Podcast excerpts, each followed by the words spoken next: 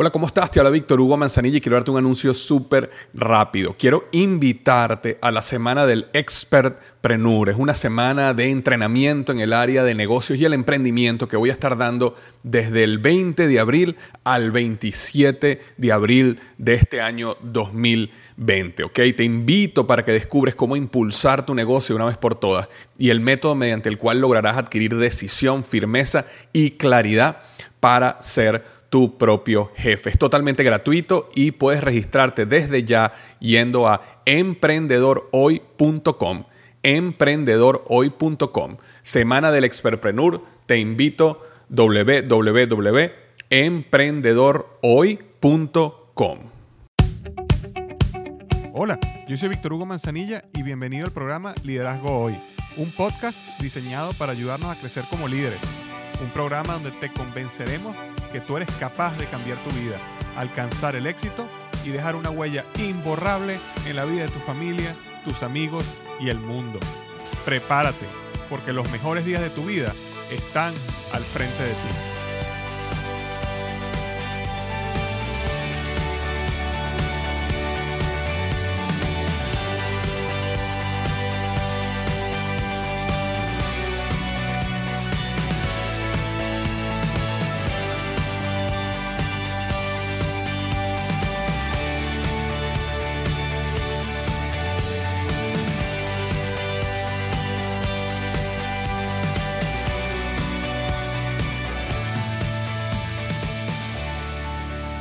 Hola, ¿qué tal? Bienvenido al episodio número 155, 155 del podcast Liderazgo Hoy.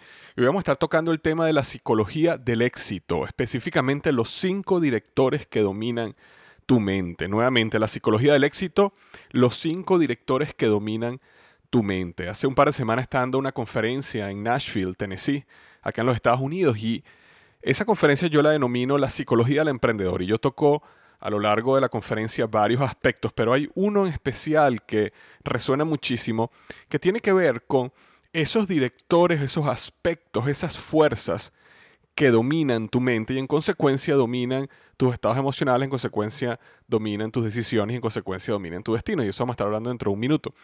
Pero lo interesante era que esa es la parte de la conferencia donde yo sentí que hubo más conexión con la audiencia, donde la audiencia como que más dijo, wow, que, hubo, eh, eh, ¿cómo decirte? Que se abrió la mente de personas, que personas abrieron los ojos y se dieron cuenta que realmente habían aspectos que estaban dominando su vida, ellos no se dan cuenta que estaban dominando su vida y que crear conciencia de eso te permitía o les permitía a ellos empezar una transformación positiva en esas áreas de su vida donde sentían que no tenían control, pero la realidad es que sí tienen control. Entonces, quería hoy esa parte de la conferencia traértela acá como un podcast y discutirla un poquito más a fondo, ¿ok? Y por eso denominé este podcast La psicología del éxito, los cinco directores que dominan tu mente. Yo quisiera comenzar con el hecho de que nosotros somos seres emocionales, ¿ok? Y cuando yo digo seres emocionales, quiere decir que nuestras decisiones que determinan nuestro futuro siempre están tomadas en base a nuestros estados emocionales. Y yo sé que muchas personas cuando escuchan esto me dicen, no, no, ya va, ya va.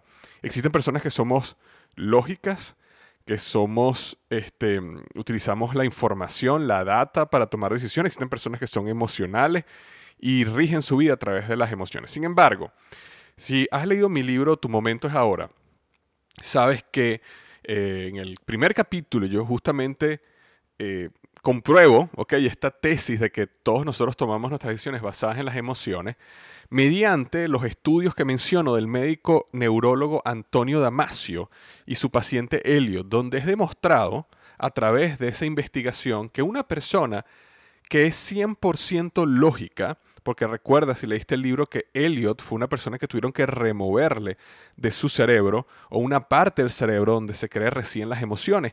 Y Elliot salió de esa operación perfectamente bien en el aspecto de que su coeficiente intelectual estaba perfecto, su motricidad estaba perfecta.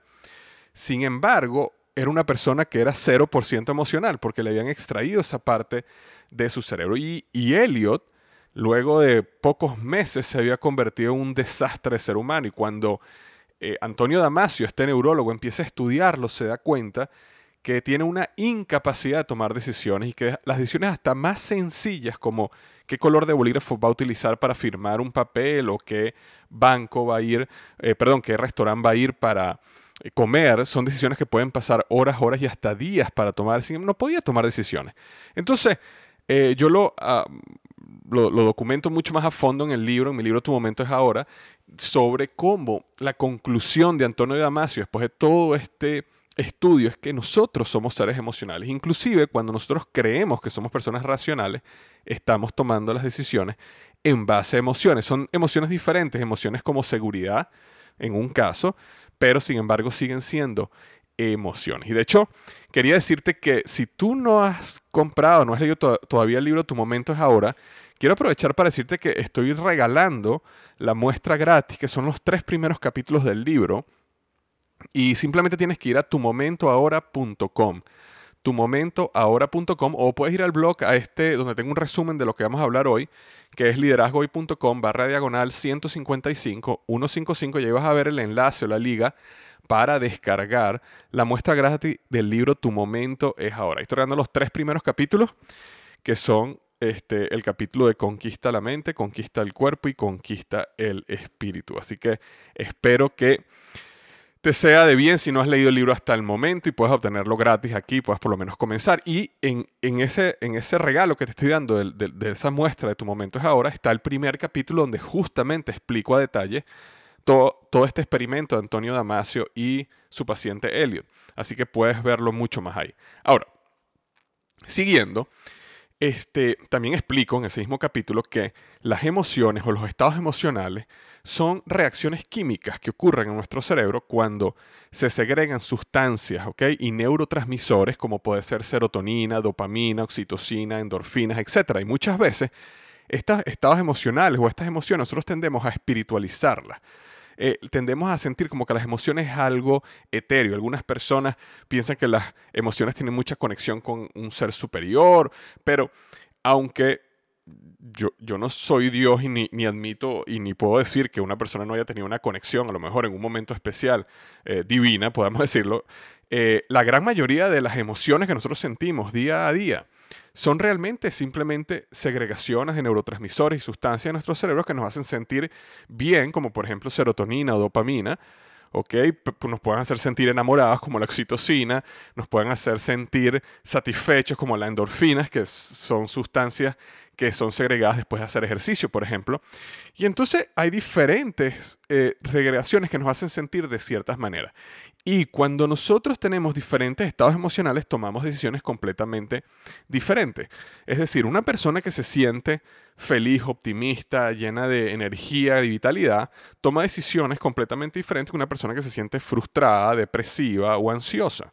Y al final, esas decisiones que nosotros tomamos definen nuestro destino, definen nuestro futuro. Tú eres lo que eres hoy basado en las decisiones que has tomado a lo largo de tu vida. Ok, obviamente han, habido situaciones en tu vida que están completamente fuera de tu control, pero sin embargo, dentro de esas situaciones que están fuera de tu control, tú has tomado decisiones que te han llevado por un camino o por otro camino. Entonces, nuestro cerebro, es decir, nuestra mente, dirige nuestras emociones a través de estas segregaciones químicas, estos neurotransmisores. Nuestras emociones dirigen nuestras decisiones y nuestras decisiones definen nuestro destino. Entonces el secreto está en lo siguiente.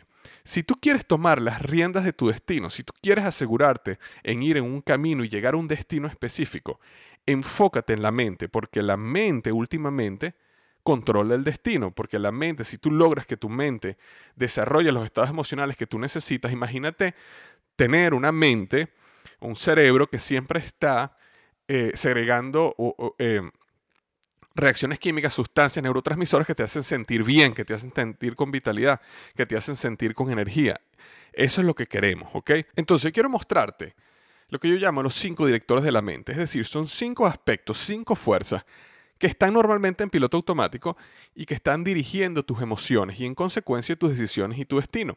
Pero si nosotros creamos conciencia de cuáles son estos cinco directores de nuestra mente, logramos reflexionar en ellos, perdón, logramos analizarlos, entonces vamos a poder cambiarlos, vamos a poder transformarlos para que al final esos directores de nuestra mente sean directores que contratamos nosotros. ¿ok? No son directores que están puestos de manera automática haciéndonos sentir de una manera que nosotros no dominamos, sino por el contrario, decir, ok, estos son los cinco directores de nuestra mente, pues entonces yo voy a escoger quiénes son esos cinco directores y en consecuencia voy a tener un control mucho más, eh, de una manera proactiva acerca de cómo se dirige mi mente, cómo se dirigen mis estados emocionales y en consecuencia mi futuro. Entonces, vamos a comenzar con estos cinco directores de la mente. Vamos a comenzar con el primero. Y el primero de los directores de la mente es lo que yo llamo creencias globales. Las creencias globales, tal y como la palabra lo indica, son lo que yo llamo metacreencias. Es decir, cuando yo digo metacreencias, me refiero a esas creencias que están por encima de todas las otras creencias. Son como unas creencias superiores que sostienen todo nuestro sistema de creencias menores y valores. Y todos tenemos creencias globales. ¿ok? Esas creencias globales expanden nuestra visión del mundo y nos impulsan hacia el progreso o nos detienen y nos atan a una vida mediocre.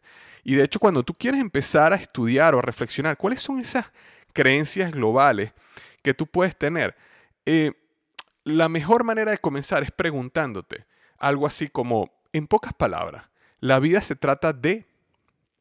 Entonces, cuando yo le pregunto a una persona, dime en pocas palabras, la vida se trata de, y yo espero que esa persona me responda, esa respuesta es el inicio, me da un comienzo en detectar cuáles son esas creencias globales. Cuando tú le preguntas a una persona, mira, la vida se trata de, y hay personas que están a decir de ganar, entonces ya tú sabes que hay una serie, hay una creencia global que tiene que ver que la vida es una competencia. Y cuando tú piensas que la vida es ganar, automáticamente puede ser que pienses también que otros tienen que perder. Para yo ganar, otros tienen que perder. No necesariamente, pero esa es una manera que tú empiezas a detectar creencias globales. Hay personas que creen que la vida se trata de una batalla, ¿ok? Una batalla entre el bien y el mal y que hay que ganar esa batalla, ¿ok? Y esas personas van a vivir su vida de una manera específica, ¿verdad? ¿Por qué? Porque para ellos todo lo que sucede es una batalla entre el bien y el mal. Todos ellos lo ven bajo ese lente. Entonces no, no hay grises, sino eh, todo es como blanco y negro. O tú estás del lado del bien o tú estás del lado del mal. Y normalmente cuando unas personas tienen ese tipo de creencias, cuando ellos, eh, lo que ellos asumen que es el lado del bien, es lo que para ellos es la verdad del bien, ¿no? Entonces, hay personas que para ellos la vida se trata de una batalla entre el bien y el mal. Hay personas que la vida se trata de conquistar, ¿ok? Es decir, yo tengo que conquistar mi sueño, o yo tengo que conquistarme a mí mismo. Es decir, la, la vida no es necesariamente una batalla entre el bien y el mal, sino es, es como que una batalla entre la resistencia y tú. Es una batalla de algo que tienes que conquistar. Para algunas personas la vida se trata de una aventura. Para otras personas la vida se trata de amar. Para otros, la vida se trata de disfrutar y vivir el momento. Entonces, la gran pregunta es, cuando una persona tiene una creencia global de que la vida se trata de una batalla, ¿ok? ¿Actuará diferente una persona que piensa que la vida se trata de una aventura? Definitivamente. Y actuará diferente una persona que piensa que la vida se trata de amar, obviamente. Y actuará esta persona diferente a una persona que eh, para ellos la vida se trata de disfrutar y vivir el momento, definitivamente. Entonces, nuestras creencias, creencias globales determinan los estados emocionales que nos llevan a tomar diferentes decisiones. Y esas creencias globales nos llevan a actuar de manera diferente. Y cuando tú interactúas con personas, piensa un poco en cuál es tu creencia global y cuál es la creencia global de esa persona, porque ahí vas a poder empezar a entender qué es lo que está pasando y por qué las personas piensan de una manera o piensan de otra. Digamos que una persona cree, okay, una creencia global de esa persona es que nosotros estamos en los últimos tiempos. Esa persona va a actuar diferente a una persona que no cree que existe el juicio final o que no cree que existen los últimos tiempos. Definitivamente va a ser diferente. Otro caso, actuará de manera diferente una persona que cree que la riqueza es limitada versus una persona que cree que la riqueza en el mundo se cree y se expande. Definitivamente. ¿Por qué? Porque para el primero, el que cree que la riqueza es limitada, el éxito de otro significa menos éxito para él, porque para él la vida es como si fuera un pastel. Y si otra persona tiene un pedazo más grande que el pastel, quiere decir que su pedazo de pastel tiene que ser más pequeño. Sin embargo, para la segunda persona que piensa que la riqueza en el mundo se crea y se expande, él se va a contentar del éxito de otros y nunca se va a sentir amenazado porque otras personas tengan éxito, porque para él la riqueza no es limitada, para él la riqueza es ilimitada. Entonces, creencias como yo soy intrínsecamente malo, ¿ok? Por ejemplo, creencias, eh, esta famosa creencia del pecado original o que nosotros nacemos con tendencia al mal, ¿verdad? Este, creencias como las personas son egoístas y siempre están buscando tomar ventaja. La creencia como la vida es dura. La creencia de el mundo está en mi contra. La creencia de la humanidad cada vez va eh, más en decadencia. ¿Ok? O por el contrario, creencias como yo soy intrínsecamente bueno. Las creencias como existen personas que dan sin esperar nada a cambio. La creencia como la vida es hermosa. El mundo está ayudándome a crecer y la humanidad está en progreso y evolución. Y ojo, yo no estoy hablando aquí quién tiene razón y quién no tiene razón. Yo no estoy juzgando las creencias específicas. Lo que estoy diciendo es que dependiendo de tus creencias globales, se va a determinar de manera radical el futuro de tu vida y el estado emocional en el que pasarás cada uno de tus días. ¿Por qué? Porque personas que tengan creencias específicas van a vivir diferente que personas que tengan creencias contrarias. Y por eso es importante, y nuevamente mi objetivo cuando yo hablo de creencias globales, no es juzgar tu creencia, no es decir que la tuya está incorrecta y que la mía está correcta, porque automáticamente eso mostraría que yo tengo una creencia global que es básicamente yo tengo la razón, lo cual no tengo esa creencia global. Pero lo que sí es interesante es que tú deberías revisar cuáles son esas creencias globales que tú tienes y pensar si esas creencias globales te están ayudando a crecer y a progresar y a vivir una vida de paz, felicidad y plenitud. Es decir, son creencias globales que te están llevando en el camino que tú quieres o por el contrario, son creencias que te están em, atando a un mundo que no quieres, bien sea de mediocridad o de dolor o de estados emocionales que no quieres seguir sintiendo y viviendo. Entonces, ese es el primer director de tu mente, las creencias globales. Y las creencias globales normalmente nacen en nuestra vida desde que somos muy pequeños, bien sea porque nuestros padres nos las enseñaron o las podemos haber aprendido en la iglesia o en una organización o simplemente fueron verdades, y digo verdades entre comillas, que eran parte de la cultura y esa verdad se transformó en una verdad para nosotros, en una creencia para nosotros, pero sin embargo, puede ser que ya no sea verdad. Puede ser que hayan cambiado. Puede ser de que eran verdad en un momento, pero ya no son tan verdad. Como comentaba en un podcast anteriormente, cuando uno es niño, uno le enseñan no hables con extraños. Y eso es una verdad en, aquel, en esa etapa, cuando eres niño, es buena, es para proteger al niño. Es importante que él tenga cuidado y no, se, y no esté hablando con extraños. Sin embargo, después que tú creces, ya eso no puede ser una verdad. Porque imagínate cómo tú vas a tener éxito en la vida, cómo tú vas a desarrollarte, cómo tú vas a conseguir eh, relacionarte con otros seres humanos si no hablas con extraños. Es prácticamente imposible. Entonces, algo que fue una época una verdad y funcionaba para ti en un momento puede ser que haya cambiado. Entonces es importante en este momento que te hagas la pregunta, ¿cuáles son esas creencias globales que tú tienes en tu vida que pueden estarte manteniendo atado o atada a una vida que no quieres? Entonces es el primer director de tu mente, las creencias globales. El segundo es la autoimagen. ¿ok? Cuando hablo de autoimagen quiero explicarte algo. El subconsciente, ¿ok? esa parte muy poderosa de la mente, es como una planta de producción con miles de obreros que está trabajando en llevar a la realidad lo que tú crees que es verdad. Y quiero aclarar esto. El subconsciente no está buscando llevar a la realidad lo correcto, ni lo bueno, ni lo que tú deseas, ni tus sueños. El subconsciente está buscando llevar a la realidad lo que tú crees que es verdad. Entonces, en consecuencia, si tú crees que eres un idiota, o si tú crees que eres una idiota, porque por muchos años tus padres te lo dijeron o tus compañeros de clase te lo dijeron, o tú mismo cada vez que cometes un error te dice, pero yo soy un idiota. Entonces tu subconsciente va a estar trabajando día y noche, semana tras semana, sin tú pensarlo, en demostrarte lo idiota que eres.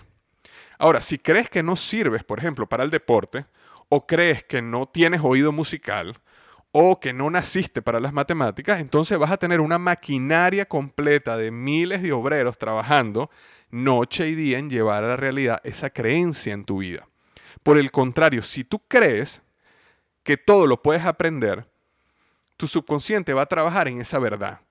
Si tú crees que eres una persona de valor, tu subconsciente va a trabajar en esa verdad. Y fíjate cómo las creencias globales se conectan con la autoimagen. Porque una persona que tenga una creencia global, digamos limitada, una creencia global estática, ¿cuál es, cuál es una creencia global estática? Por ejemplo, si yo no nací para la música, entonces no puedo ser músico. O si yo no soy bueno para los idiomas, entonces yo no puedo aprender otro idioma. Esa es una creencia estática y al final termina siendo una creencia global. Sin embargo, te genera una autoimagen que tú no sirves para esto o aquello. En consecuencia, tu subconsciente está siempre trabajando por demostrarte que tú no sirves para esto o aquello.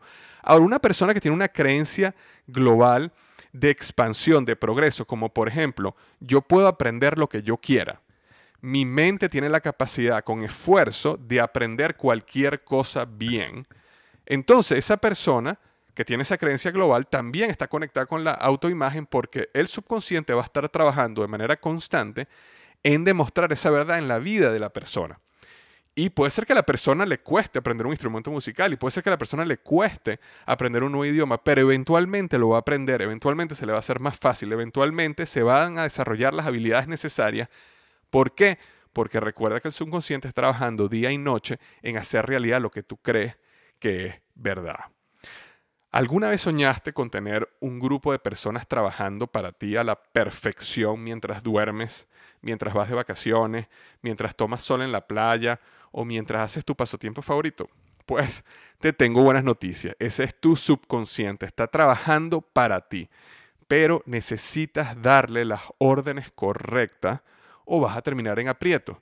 Si tú simplemente dejas al subconsciente que trabaje con esas creencias globales incorrectas, con traumas del pasado, con mentiras que te repites constantemente, entonces él va a estar trabajando en llevar eso a la realidad y no vas a terminar donde tú realmente quisieras terminar. Entonces, de estos cinco directores de la mente, el primero eran las creencias globales, el segundo era la autoimagen, el tercero es tu pregunta principal. Cuando yo hablo de pregunta principal me refiero a lo siguiente, y esto fue lo que yo aprendí y realmente revolucionó la manera como yo veía mi vida en el evento Una cita con el destino de Anthony Robbins. Y Anthony hablaba, o Tony hablaba en ese evento, de que todos tenemos una pregunta principal que nos hacemos una y otra vez a nivel subconsciente. Es decir, nosotros no estamos pensando en esa pregunta, pero actuamos siempre tratando de responder esa pregunta de manera positiva. Ahora, responder esa pregunta de manera positiva en la mayoría de los casos no es bueno para nuestra vida. Y esa pregunta principal normalmente es una iteración o modificación de las siguientes dos preguntas. Y las, dos preguntas son estas. ¿Soy suficientemente bueno o tengo lo que se necesita? Esa es la primera pregunta. Y la segunda pregunta, en consecuencia, ¿seré amado y aceptado? Entonces, nosotros siempre nos estamos preguntando si somos lo suficientemente buenos o tenemos lo que se necesita y en consecuencia si seremos amados y aceptados. Entonces, estas dos preguntas nosotros tendemos a reescribirla en otra manera, pero siempre al final estamos tratando de responder la pregunta básica, que es que somos amados y aceptados. Entonces, por ejemplo, en mi caso, mi pregunta principal, luego de reflexionar en cuál sería esa pregunta que yo me decía constantemente, era la siguiente. Era algo, algo como, ¿Qué estará pensando él o ella de mí? ¿Cómo puedo hacer para caerle bien y que esta persona me acepte? Entonces, esa pregunta, que yo me la hacía en todo momento, me trajo cosas buenas, como por ejemplo, yo era una persona que aprendía a desarrollar habilidades del trato personal, una persona que me esforcé por, por, hacer las cosas bien a manera de satisfacer las necesidades de otras personas. Sin embargo, también me trajo cosas muy negativas, como por ejemplo que me costaba mucho confrontar a las personas cuando una persona estaba haciendo algo incorrecto, cuando una persona estaba haciendo algo abusivo, cuando una persona estaba aprovechándose de mí, yo no la confrontaba. Yo prefería aceptar el abuso, decir, bueno, no importa, yo lo voy a hacer. Eh, prefiero hacer esto que pelear. Era simplemente una excusa para no confrontar. ¿Por qué yo no quería confrontar? ¿Por qué yo no quería pelear? Porque si yo peleaba, porque si yo confrontaba, eso ponía en riesgo que esa persona me aceptara o que yo le cayera bien. Entonces me convertí por mucho tiempo en esta persona que siempre buscaba complacer a los demás. Y como te digo, en algunos casos es bueno, pero cuando tú vives tu vida buscando complacer a los demás, es una vida extenuante, porque nunca eres tú mismo, nunca eh, eh, refleja a los demás tu verdadera, lo que realmente eres tú, porque siempre estás tratando de ser alguien que le caiga bien a los demás. Y en consecuencia tienes que ser diferente con diferentes personas, porque si esta persona, eh, no sé, era tal tendencia, entonces tú te adaptas a eso. Si esta persona es de otra tendencia, tú te adaptas a esta otra tendencia. ¿Por qué? Porque tú le quieres caer bien a todo el mundo, tú quieres ser aceptado. Y eso fue muy negativo para mi vida. Pero fíjate que al final de esa pregunta siempre respondía a esa pregunta inicial, que era, ¿seré aceptado? ¿Seré amado? Ahora, existen diferentes preguntas principales, ¿ok? Tales como, ¿cómo hago para ser aceptado por él o ella? ¿Cómo puedo hacerlo mejor? Por ejemplo, hay personas que siempre están preguntándose, yo lo puedo hacer mejor, ¿cómo lo podría hacer mejor que él o cómo lo podría hacer mejor que ella? ¿Por qué se hacen esa pregunta? Porque si lo hacen mejor, entonces recibirán admiración, recibirán significancia y en consecuencia serán amados y aceptados. Hay personas que se preguntan, ¿soy yo el mejor aquí? ¿Soy yo el que tiene más dinero? ¿Soy yo el que tiene más éxito? ¿Soy yo el que lo hago mejor? Nunca, no, has tenido algún amigo familiar que en reuniones siempre te está diciendo qué bueno eso, siempre está hablando del mismo. O tú le dices algo como, oye, tú sabes que la otra vez me fui de viaje cinco días a tal lugar. Ah, no, no, yo me fui diez días. Y siempre está buscando ser mejor es una persona que está buscando ser amada y ser aceptada a través de esa pregunta principal que ¿soy yo el mejor? Y siempre tiene que buscar responderla. Por ejemplo, ¿soy yo la más hermosa en este lugar? Es una pregunta que muchas mujeres en este caso se hacen. ¿Por qué? Porque están buscando ser amadas, ser aceptadas. Entonces, es bueno preguntarse, ¿cuál es esa pregunta principal que siempre nos estamos haciendo? Porque el gran problema con todas estas preguntas es que dependen de otras personas. Ser aceptado depende de que otros te acepten. Ser el mejor o ser la más hermosa depende de que otros sean peores o que otras sean más feas, ¿verdad? Pero necesitamos movernos de una pregunta desempoderadora, si esa palabra existe, a una pregunta empoderadora, es decir, una pregunta que dependa de nosotros. Una pregunta desempoderadora es, por ejemplo, ¿soy yo el mejor aquí? ¿Por qué es desempoderadora? Porque para yo ser el mejor, eh, no depende 100% de mí. Hay personas que pueden ser mejores que yo en cualquier área de la vida, pero entonces estoy todo el tiempo en esa competencia y una competencia que nunca voy a ganar porque siempre habrá alguien mejor, depende de otras personas. Ahora, ¿qué pasa si yo hago una pregunta que realmente dependa de mí? Como por ejemplo, ¿cómo puedo apreciar este momento al máximo? Independientemente de lo que esté pasando, imagínate que cada vez que tú te enfrentes a una crisis o a una situación o lo que sea, te hagas la pregunta, ¿cómo puedo yo apreciar este momento al máximo? Eso depende de ti. ¿O cómo puedo ver lo hermoso en esa situación? ¿Cómo puedo bendecir a esta persona ahora? Etcétera, etcétera, etcétera. Todas estas preguntas que te acabo de decir son preguntas que dependen de ti, no dependen de otro. Entonces es importante saber cuál es tu pregunta principal actual, porque seguramente vas a tener que reescribirla, reescribirla de un punto desempoderador a un punto empoderador. Entonces, de los cinco directores de tu mente teníamos las creencias globales, la autoimagen, tu pregunta principal, y ahora tenemos las reglas. ¿Qué, ¿A qué me refiero yo cuando hablo de reglas? Nosotros llenamos o llegamos a diferentes estados emocionales debido a reglas que tenemos integradas a nuestro subconsciente. Y para demostrarte esto, yo quiero que te hagas la siguiente pregunta. ¿Qué tiene que pasar en tu vida para que tú sientas paz? Es más, vamos a hacerlo con cuatro estados emocionales. Responde ahorita mismo, ¿qué tiene que pasar en tu vida para que tú sientas paz? ¿Qué tiene que pasar en tu vida para que te sientas feliz? ¿Qué tiene que pasar en tu vida para que te sientas molesto o molesta? ¿Y qué tiene que pasar en tu vida para que te sientas decepcionado o decepcionada. Es decir, paz, felicidad, molesto, molesta o decepcionada, decepcionada. Si tú respondes honestamente a esta pregunta, te vas a dar cuenta de lo siguiente. Para las emociones positivas como paz, felicidad, plenitud, siempre te colocas reglas muy difíciles de cumplir y que dependen de otras personas. Por ejemplo, oye, yo me siento en paz cuando mis hijos se portan bien, cuando hacen la tarea, cuando se comen la cena sin estar peleando todo el tiempo y se la comen rápido y se acuestan a dormir a la hora que deben acostarse sin problema. O, por ejemplo, yo me siento feliz en mi trabajo cuando las cosas me salen bien, cuando mi jefe me reconoce y cuando logro terminar todas mis responsabilidades antes de la hora de salida. Entonces, la gran pregunta es, ¿cuál es la probabilidad de que tus hijos se porten bien todo el tiempo, se coman toda la comida, se acuesten solos y tranquilos? ¿Cuál es la probabilidad de que no tengas problemas en el trabajo, de que tu jefe te reconozca perfectamente todo lo que haces y que no haya ningún imprevisto para que tú puedas salir a tiempo? Y la respuesta a esta pregunta, la probabilidad es cero, es nunca, es nada, básicamente cero, no hay la probabilidad que eso suceda. Entonces, las reglas que te has colocado para alcanzar felicidad y paz son imposibles de cumplir y dependen de otros. Por ejemplo, en este ejemplo, dependen de tus hijos, dependen de tu jefe o dependen de circunstancias externas a ti en el trabajo. Por eso, casi nunca te sientes feliz y casi nunca te sientes en paz. Y en el caso contrario, para las emociones negativas, normalmente te colocas reglas que son súper fáciles de cumplir, como por ejemplo, me siento molesto o molesta cuando salgo al trabajo y me agarra el tráfico y peor aún se me atraviesa alguien en el camino. O otro ejemplo, yo me siento decepcionado o decepcionada cuando mi pareja no se comporta como yo espero. Entonces te hago nuevamente la pregunta, ¿cuál es la probabilidad de que consigas tráfico en la ida a tu trabajo y de que en medio del tráfico alguien se te atraviese?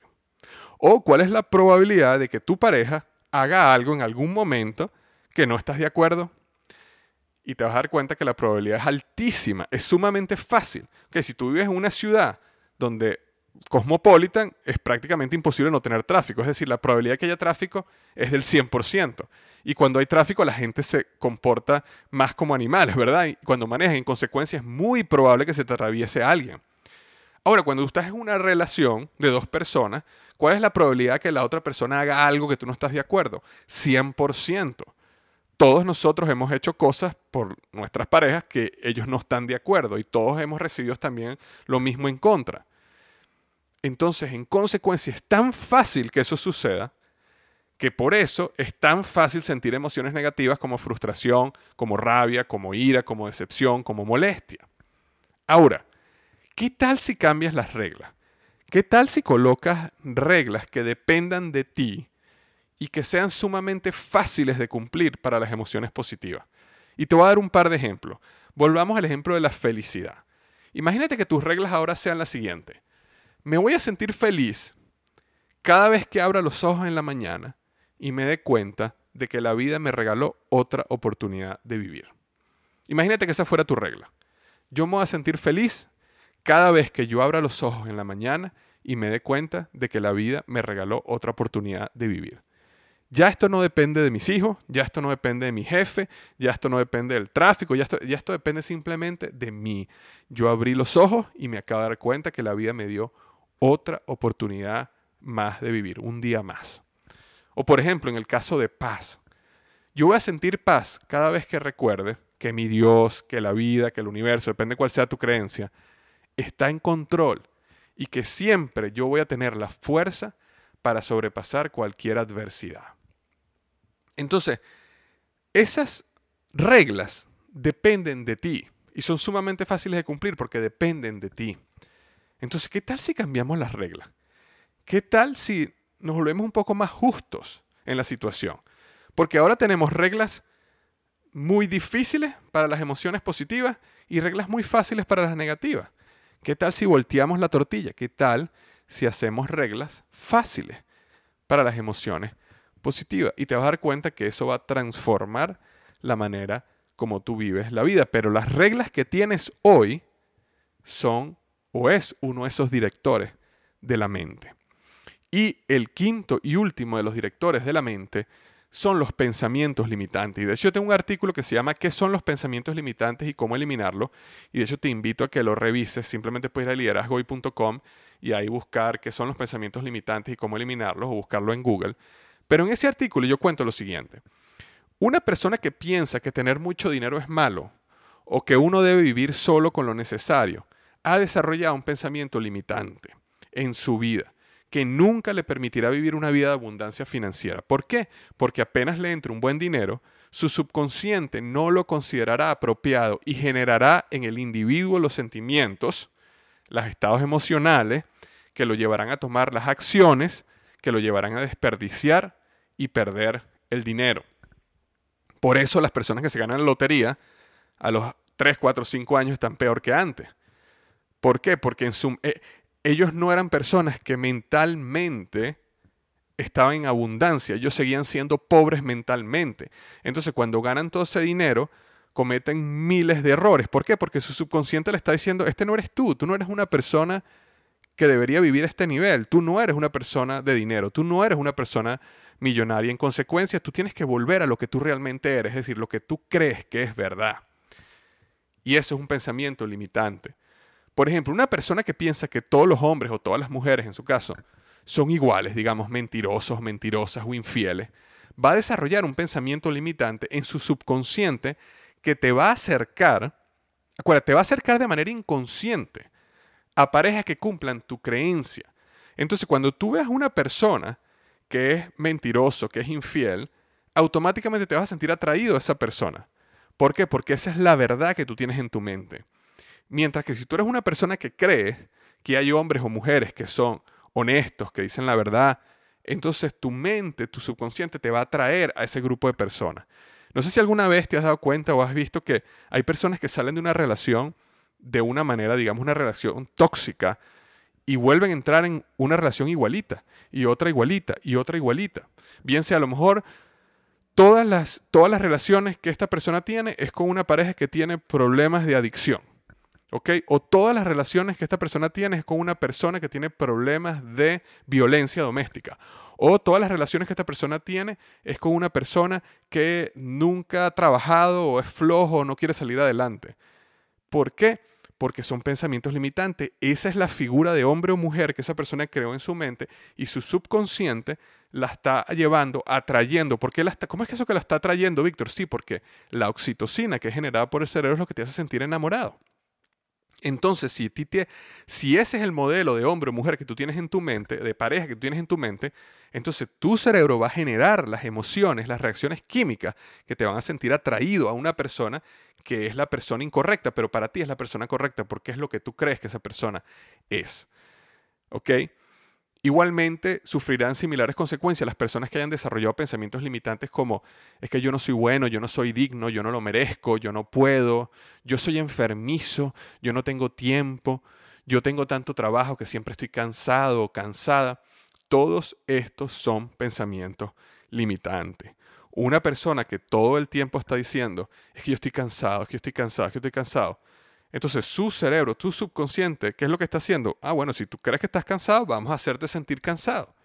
Una persona que siempre está diciendo es que estoy enferma, es que me duele aquí, que me duele allá, su subconsciente va a decir, ah, bueno, perfecto, esa es tu realidad, vamos a hacer lo posible para que te sientas enferma y enfermo todo el tiempo. Y todos estos son pensamientos limitantes. Los pensamientos limitantes funcionan como anclas en tu vida que no te permiten progresar. Y los pensamientos limitantes son mentiras Punto. Ahora, ¿cómo yo me libero de creencias globales negativas o de una autoimagen tóxica o de una pregunta principal incorrecta o de reglas mal escritas y pensamientos limitantes? Reflexionando y buscando la verdad. Necesitas contrastar tus verdades, entre comillas, con la verdad. ¿Ok? Porque yo sé que más de una vez he escuchado la frase que dice la verdad te hará libre o la verdad os hará libre divórciate de la mentira y cásate con la verdad. Entonces cuando tú te des cuenta o generes la conciencia de estos directores de la mente, vas a poder empezar a detectar cuando digas cosas que sabes que no son verdad, pero eso te permite empezar a darte cuenta que tienes a lo mejor una creencia global o un pensamiento limitante o un problema de autoimagen. ¿Ok? Si algún momento te encuentras diciéndote algo así como que, oye, vale, pero es que yo no sirvo para esto. Uy, ya vaya, eso es un problema de autoimagen. ¿Ok? Es un problema, un pensamiento limitante, ¿ok? O una persona, o lo mejor digas una frase así como que, oye, uno nunca debería asociarse porque siempre hay problemas, o uno nunca debería casarse porque, no, ya, cuidado, hey, es probable que tengas un pensamiento limitante ahí, es probable que tengas una creencia global que está incorrecta. Entonces, cuando te encuentres hablando ese tipo de cosas, está pendiente, reflexiona de dónde está viniendo esa creencia, de dónde está viniendo esa verdad, entre comillas, que probablemente no es verdad y no te está ayudando a crecer. Entonces al final lo ideal es que tú seas el que contrata a esos cinco directores de tu mente. La realidad o la idea, lo ideal es que tú seas el que diriges tus creencias globales y que tú seas la persona capaz de romper creencias globales que son incorrectas y reemplazarlas por creencias globales que son verdad. Tú eres la persona que debe trabajar en tu autoimagen, que debes reflexionar y cambiar tu pregunta principal, que debes estudiar cuáles son las reglas que te están llevando a los estados emocionales que no quieres llegar y los transformes y lo hagas sencillos para llegar a los estados emocionales que quieres llegar de manera constante. Y por supuesto, eres la persona que estudia, está pendiente, tiene, tiene, como decimos, las orejas paradas en caso de que detecte pensamientos limitantes en su vida para que los rompas y puedas realmente divorciarte de la mentira y casarte con la verdad y alcance, alcances perdón, una vida de éxito masivo. Bueno, muchísimas gracias, eso es lo que tenía para ti hoy. Ya para terminar, lo que quiero es recordarte de que si quieres desarrollar hábitos de éxito y destruir hábitos tóxicos, no dejes de inscribirte en mi curso gratuito, El Poder del Hábito. Siete pasos para destruir hábitos tóxicos y crear hábitos de éxito sostenidos. Te invito a que vayas a www.tuhabito.com y te registres de manera gratuita en este curso que ya más de 30.000 personas han hecho con muchísimo éxito. Respecto a este podcast, el número 155, Psicología del Éxito, los cinco directores que dominan tu mente, recuerda lo que hemos hablado en estos últimos episodios. Mi compromiso contigo es darte lo mejor de mí cada semana. Tu compromiso conmigo son las tres C. ¿Recuerdas las tres C? Bueno, recuerda que la primera C es comentar. Es decir, dame tu opinión, ve al blog liderazgoy.com barra diagonal 155 y comparte tu opinión con la comunidad. Habla, levanta tu voz, haz de liderazgo y haz de todo esto un lugar donde se convierta en un lugar donde todos aprendemos de todos y, comenta y danos tu opinión. La segunda C es comenta, es comparte, perdón, comparte con otras personas este contenido. Estoy seguro que este contenido no solo es bueno para ti, pero también podría ayudar a tus amigos, a tus socios, a tus familiares, a tus conocidos. No dejes de ir a Twitter, Facebook, Instagram, no sé, la red social que tú utilices y recomiendes este contenido para que me ayudes a expandir esta plataforma y este podcast. Y por último, la última C es crea.